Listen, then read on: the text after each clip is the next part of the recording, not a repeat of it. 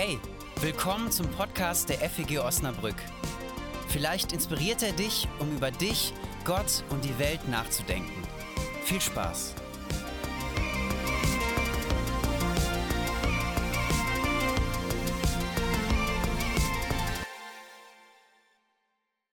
Ich äh, weiß nicht, wie es euch geht. Und vielleicht ist Abraham dem einen oder der anderen schon bekannt.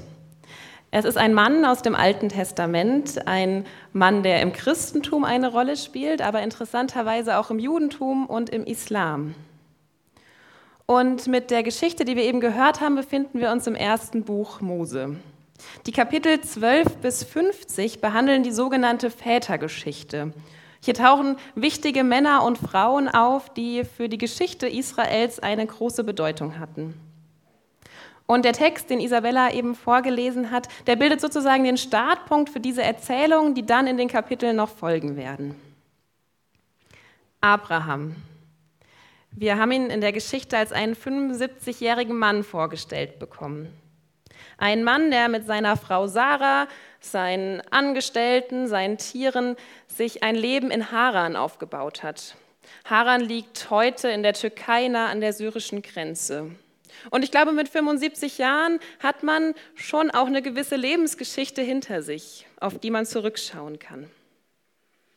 Sie blicken also, also Abraham und Sarah, auf ein langes Leben zurück. Sie sind kinderlos geblieben, was sie herausgefordert hat. Aber es scheint ihnen trotzdem auf ihre Art und Weise gut zu gehen. Sie haben Besitz, Angestellte. Das Leben läuft so in geordneten Bahnen. Und jetzt bin ich noch keine 75, aber ich könnte mir vorstellen, dass man noch mal anders auf die Vergangenheit schaut ab einem gewissen Alter, dass man vielleicht auch noch mal bewusster weiß, jetzt sind meine Tage irgendwie doch auch ein Stück weit gezählt. Und wahrscheinlich dachte Abraham sich, ja, Haran ist natürlich der Ort, wo ich sterben werde. Und dann kommt der Tag, wo von jetzt auf gleich alles anders werden soll. Wir haben es eben gehört. Gott spricht zu ihm, verlass dein Land, deine Verwandtschaft und das Haus deines Vaters und geh in ein Land, das ich dir zeigen werde. Ich stelle mir das ein bisschen so vor, dass Abrahams vielleicht äh, morgens aufgestanden ist, mit seiner Frau Sarah noch gefrühstückt hat, sich vielleicht noch ein bisschen mit um die Tiere gekümmert hat, nach seinen Angestellten geschaut hat. Und dann trifft ihn auf einmal Gottes Wort mitten in seinen Alltag hinein. Aus dem Nichts hört er diese Worte, alles hinter sich zu lassen.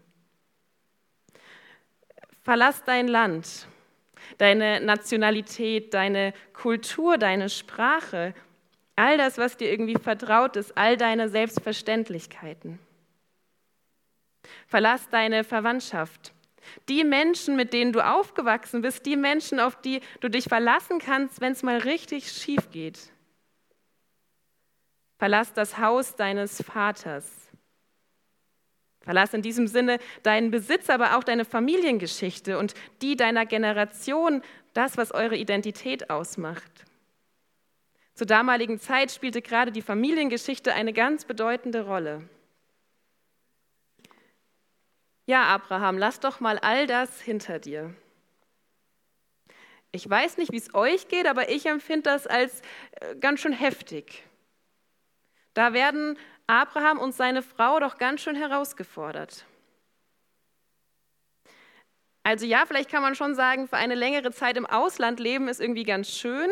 Zumindest ging es mir so, als ich elf Monate auf den Philippinen gelebt habe. Aber von Zeit zu Zeit merkt man dann doch, das ist mit ganz schön viel Verzicht und Umstellung verbunden. Die Menschen, das Essen, die Sprache, die Gerüche, all das, was mir bekannt ist, ist irgendwie ganz anders. Bei mir waren es elf Monate, ich wusste, ich komme wieder zurück. Man verlässt die Menschen, die einem nahestehen. Und ich glaube, damals hat es nochmal eine ganz andere Dimension als heutzutage. Meine Schwester, ähm, die ist vor äh, zwei Wochen nach Ägypten ausgereist, um auch ein FSJ zu machen. Und ähm, manchmal habe ich das Gefühl, es ist jetzt gerade egal, ob sie in Hessen in unserer Heimat sitzt oder in Ägypten. Wir können trotzdem irgendwie über WhatsApp, Instagram, übers Telefon Kontakt halten. Das ist heutzutage möglich. Ich glaube, damals hat es noch mal eine ganz andere Dimension. Das war ein ganz schön großer Verzicht. Das war eine, ehrlich gesagt, komplette Lebensveränderung für Abraham und seine Frau. Und das mit 75 und nicht mit Anfang 20. Und er bekommt lediglich die Information, geh in das Land, das ich dir zeigen werde. Ich finde, so viele Informationen stecken da jetzt noch nicht drin. Da steckt für mich eher ganz schön viel Unsicherheit drin. Geh in das Land, das ich dir zeigen werde. Ja, was ist das denn für ein Ort? Wie sind die Menschen dort? Was erwartet mich? Was soll ich mitnehmen? Wie wird diese Reise dahin sein? Fragen über Fragen, die zumindest bei mir aufkommen würden. Kurze Frage hier in die Runde. Ihr könnt gleich gerne mal mit Handzeichen ähm, euch melden, wenn das auf euch zutrifft. Wer von euch hatte noch immer mal so diese Vorstellung oder diesen Traum? Ich habe jetzt irgendwie zwei Wochen Urlaub und packe meine Sachen ein, ähm, möchte Urlaub machen und fahre einfach an den Flughafen, ohne vorher zu wissen, wo es hingeht und ähm, fliege dann einfach mal drauf los. So Last-Minute-Flug buchen, ähm, einfach nicht zu wissen, wo es hingeht. Gibt es noch jemanden hier so? Okay, ich dachte, es wären mehr. Okay, krass. Sind wir doch in kleiner Runde. So habe ich mir das immer mal ein bisschen vorgestellt. So dieses, ähm, ich gehe einfach mal drauf los und weiß nicht, wo es hingeht. Ich fand das irgendwie immer einen ganz spannenden Gedanken. Aber ehrlich gesagt, äh, so für zwei, drei Wochen und nicht für mein ganzes Leben. Ich finde irgendwie, dass Gott da ganz schön viel von Abraham verlangt. Und vielleicht geht es euch ähnlich, dass ihr denkt, das ist eine Geschichte mit ganz schön viel Forderung. Abraham und Sarah sind ziemlich herausgefordert. Und dann lesen wir aber, oder haben es eben gehört, die Verse 2 und 3. Und hier spart der Text nicht an Zusprüchen und Versprechen. Es gibt so eine regelrechte Auflistung hier. Und ich will dich zum großen Volk machen. Und ich will dich segnen und dir einen großen Namen machen und du sollst ein Segen sein. Ich will segnen, die dich segnen, und verfluchen, die dich verfluchen. Und in dir sollen gesegnet werden alle Völker auf Erden. Ich finde, das ist eine ganz schön lange Liste an Versprechungen. Und ich weiß nicht, was Abraham dabei gedacht hat. Ich will dich zum großen Volk machen. Abraham war 75, seine Frau vermutlich in einem ähnlichen Alter und bisher konnten sie keine Kinder kriegen. Ganz schön große Versprechung hier. Und es heißt, ich will dich segnen und du sollst ein Segen sein und durch dich sollen alle Völker auf Erden gesegnet werden. Das sind ganz schön bedeutende Zusagen, die wir uns jetzt heute Morgen hier im Einzelnen gar nicht alle anschauen können. Aber was sie gemeinsam haben, sind, dass es um Segen geht. Segen heißt etwas Gutes über jemanden aussprechen. Segen hat eine heilschaffende Kraft, ein Ich stärke dich, ich beschütze dich, ich habe dich im Blick. Und mit diesen Versprechen schickt Gott Abraham los. Wir wissen nicht, wir lesen das nämlich hier nicht, wie es Abraham damit ging, welche Reaktion in ihm aufkam. Aber bestimmt wird es Zweifel und Fragen gegeben haben. Soll ich jetzt wirklich nochmal aufbrechen? Meint Gott es wirklich ernst? Habe ich ihn da richtig verstanden? Wahrscheinlich wird er viele Gespräche mit Sarah und anderen Beratern geführt haben. Und wahrscheinlich wird er viele schlaflose Nächte gehabt haben und sich gefragt haben, wie wird es denn alles werden? Was mute ich hier meiner Familie auch zu? Werden wir dort glücklich sein? Und was meint Gott wirklich mit diesen Versprechen? Zumindest wären das verständliche Zweifel und Fragen. Aber, und das finde ich total spannend, es hindert ihn nicht, einfach loszuziehen. Er und seine Familie brechen die Zelte ab, hacken alles ein und machen sich mit gesammeltem Hab und Gut auf den Weg. Wahrscheinlich mit vielen Fragen im Gepäck und gleichzeitig mit großen Versprechungen. Und auch wir hier, oder ich würde sogar so weit gehen, dass ich sagen würde, ja, die ganze Menschheit, wir sind auch immer wieder mit Neuanfängen konfrontiert. Menschen müssen aufgrund von Krisen ihre Heimat verlassen. Das sind gezwungene Neuanfänge. Wir erleben vielleicht in unserem Leben Trennungen, einen Job- oder Wohnortswechsel. Wir haben es eben gelesen, hier Umzug stand ganz mittendrin.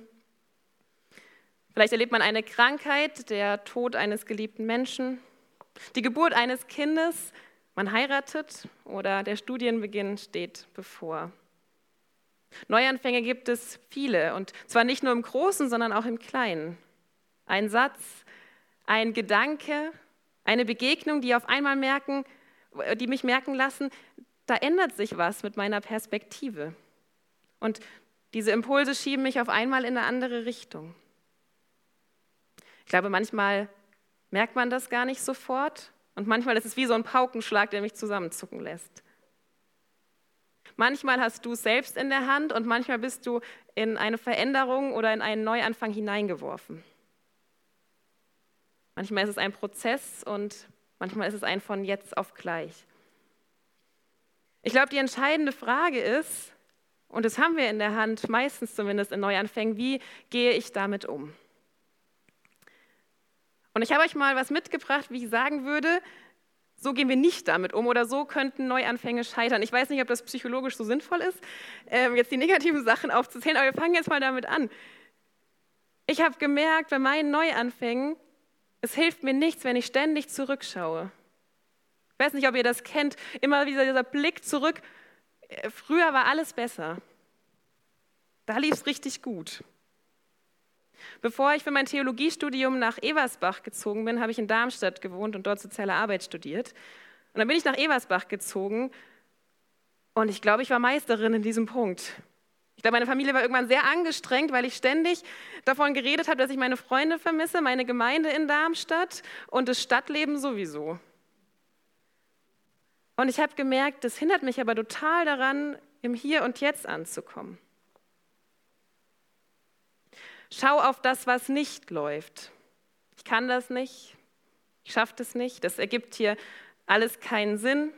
Die Leute sind komisch. Die neue Stelle macht mir keinen Spaß und das Singeleben ist so einsam. Bleib aus Angst stehen. Ich trete auf der Stelle, weil ich merke, die Angst lähmt mich total. Ich spiele in meinem Kopf ständig irgendwelche Horrorszenarien durch, die passieren könnten dass meine Kollegen und Kolleginnen mich nicht mögen könnten, dass ich einen Fehler mache und es deswegen gar nicht versuche. Dann merke ich, dann bin ich so in einem Gedankenkarussell, dass ich mich gar nicht bewege. Oder auch ein Klassiker, stell deine Entscheidung ständig wieder in Frage. Du hast dich nach gründlichem Abwägen für einen Neuanfang entschieden und bist sogar vielleicht schon irgendwie mittendrin. Und hast du eine Bewerbung geschrieben, hast irgendwie mit einer Person das Gespräch geführt, vielleicht können wir diese Beziehung hier nicht weiterführen. Hast eigentlich entschieden, ein neues Ehrenamt auszuprobieren und dann kommst du immer wieder an diesen Punkt, dass du dich fragst, war das richtig? Vielleicht ist es doch nicht gut. Anstatt weiterzugehen, bist du ständig wieder in dieser Frage, vielleicht hätte ich es doch anders machen sollen. Ich würde behaupten, so tun wir uns sehr, sehr schwer mit Neuanfängen. Ich glaube, vielmehr dürfen wir mutig vorangehen wie Abraham. Und ich kann dich ermutigen, dass du dir Zeit nimmst für Veränderungen, dich an Neues zu gewöhnen. Es muss gar nicht von heute auf morgen alles klappen oder direkt funktionieren. Ich muss mir das auch ein bisschen selbst sagen, weil ich bin ein sehr ungeduldiger Mensch manchmal und hätte am liebsten, dass von jetzt auf gleich alles super funktioniert. Ich glaube, das ist häufig nicht unser Leben, unser Alltag. Ich glaube, es geht darum, einen Fuß vor den anderen zu setzen. Schau auf das, was gut ist, was schön ist. Ich ähm, glaube, es macht einen großen Unterschied. Vor zwei Wochen haben wir über das Thema Dankbarkeit gesprochen. Es macht einen großen Unterschied, ob ich mich abends ins Bett lege und mir drei Dinge überlege, die heute richtig gut liefen und für die ich dankbar sein kann. Oder ob ich mich ins Bett lege und schaue auf das, was heute nicht gut lief, was schwierig war. Ich glaube, es macht ganz viel mit unserer Perspektive und wie wir Alltag gestalten. Sei nicht alleine unterwegs.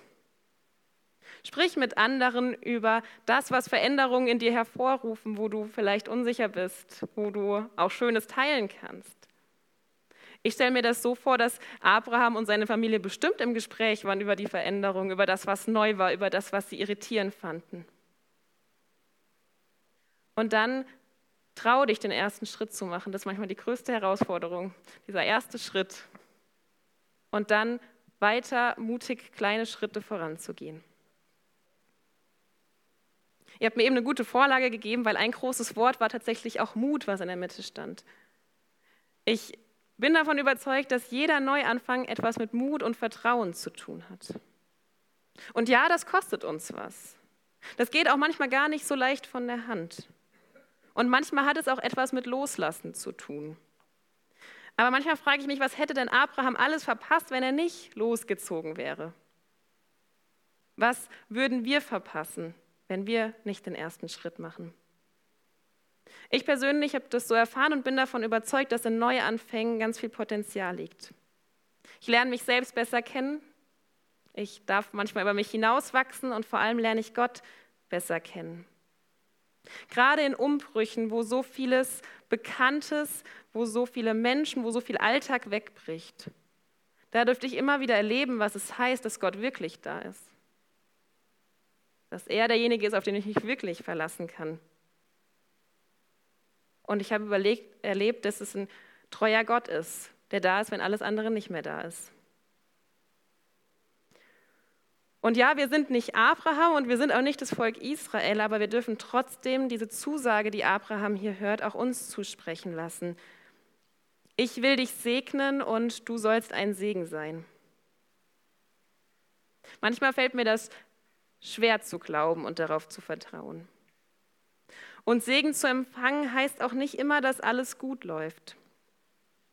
Nein, trotz dieser langen Liste, die ich euch eben gezeigt habe, trotz dieser Versprechen, die Abraham bekommen hat, erlebt er viel auf und ab. Abraham und seine Frau folgen dem Ruf in ein neues Land. Sie ziehen dorthin und müssen aber dann wieder fliehen aufgrund von einer Hungersnot. Es geht für sie weiter nach Ägypten. Das haben sie sich bestimmt anders vorgestellt. Und dann kommt der Punkt, wo Abraham diese Versprechen Gottes in Frage stellt: Ich will dich zu einem großen Volk machen, wo er merkt, er und Sarah können immer noch keine Kinder bekommen. Und er zeugt ein Kind mit seiner Magd Hagar. Da haben wir auch schon vor äh, einigen Wochen, Monaten äh, mal drüber gesprochen. Und dann zerstreitet er sich noch mit seinem Neffen Lot. Unter dem Segen Gottes stehen und gehen heißt auch bei Abraham nicht, dass immer alles rosarot ist. Und wenn ich euch jetzt heute Morgen sagen würde, wagt einen Neuanfang und ich verspreche euch, dass alles richtig gut wird, dass es keine Probleme geben wird, dann wäre das ziemlich unehrlich. Das kann ich euch nicht versprechen. Ich glaube, es wird ein Auf und Ab sein.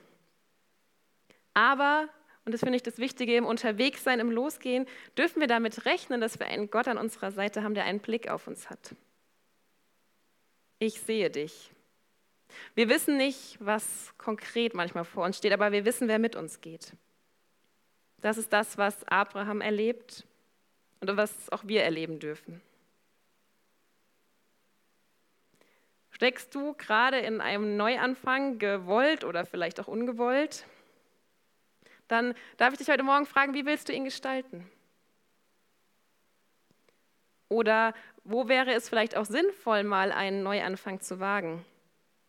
Einen jahrelangen Streit beiseite zu legen und den ersten Schritt zu machen. Ein Hobby mal auszuprobieren, wo du bisher nicht den Mut zu hattest oder in einer festgefahrenen Meinung auf einmal dich doch mal auf eine andere Perspektive einlassen. Was macht dir Angst? Was hindert dich daran, deine Komfortzone zu verlassen? Ich glaube, wir sind nie zu jung oder zu alt für Neuanfänge. Und es müssen auch gar nicht immer die weltbewegenden Dinge sein. Ich glaube, jeder Tag ist in sich ein Stück weit Neuanfang. Und dieser erste Schritt, der kostet viel Mut. Und vor allem, wenn ich dann merke, ich bin in einer Veränderung und jetzt gibt es auch kein Zurück mehr, das kann auch manchmal ganz schön Kraft kosten.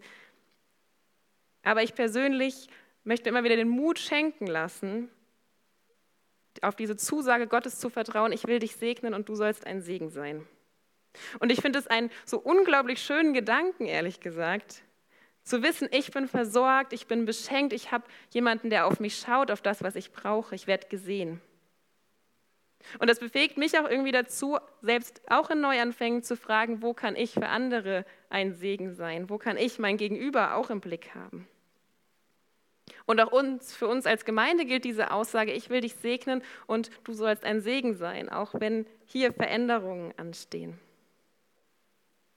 Und ich wünsche dir und auch mir von Herzen, dass wir nicht stehen bleiben, sondern dass wir mutig Schritte vorangehen, losgehen und gleichzeitig dabei nicht rastlos sind.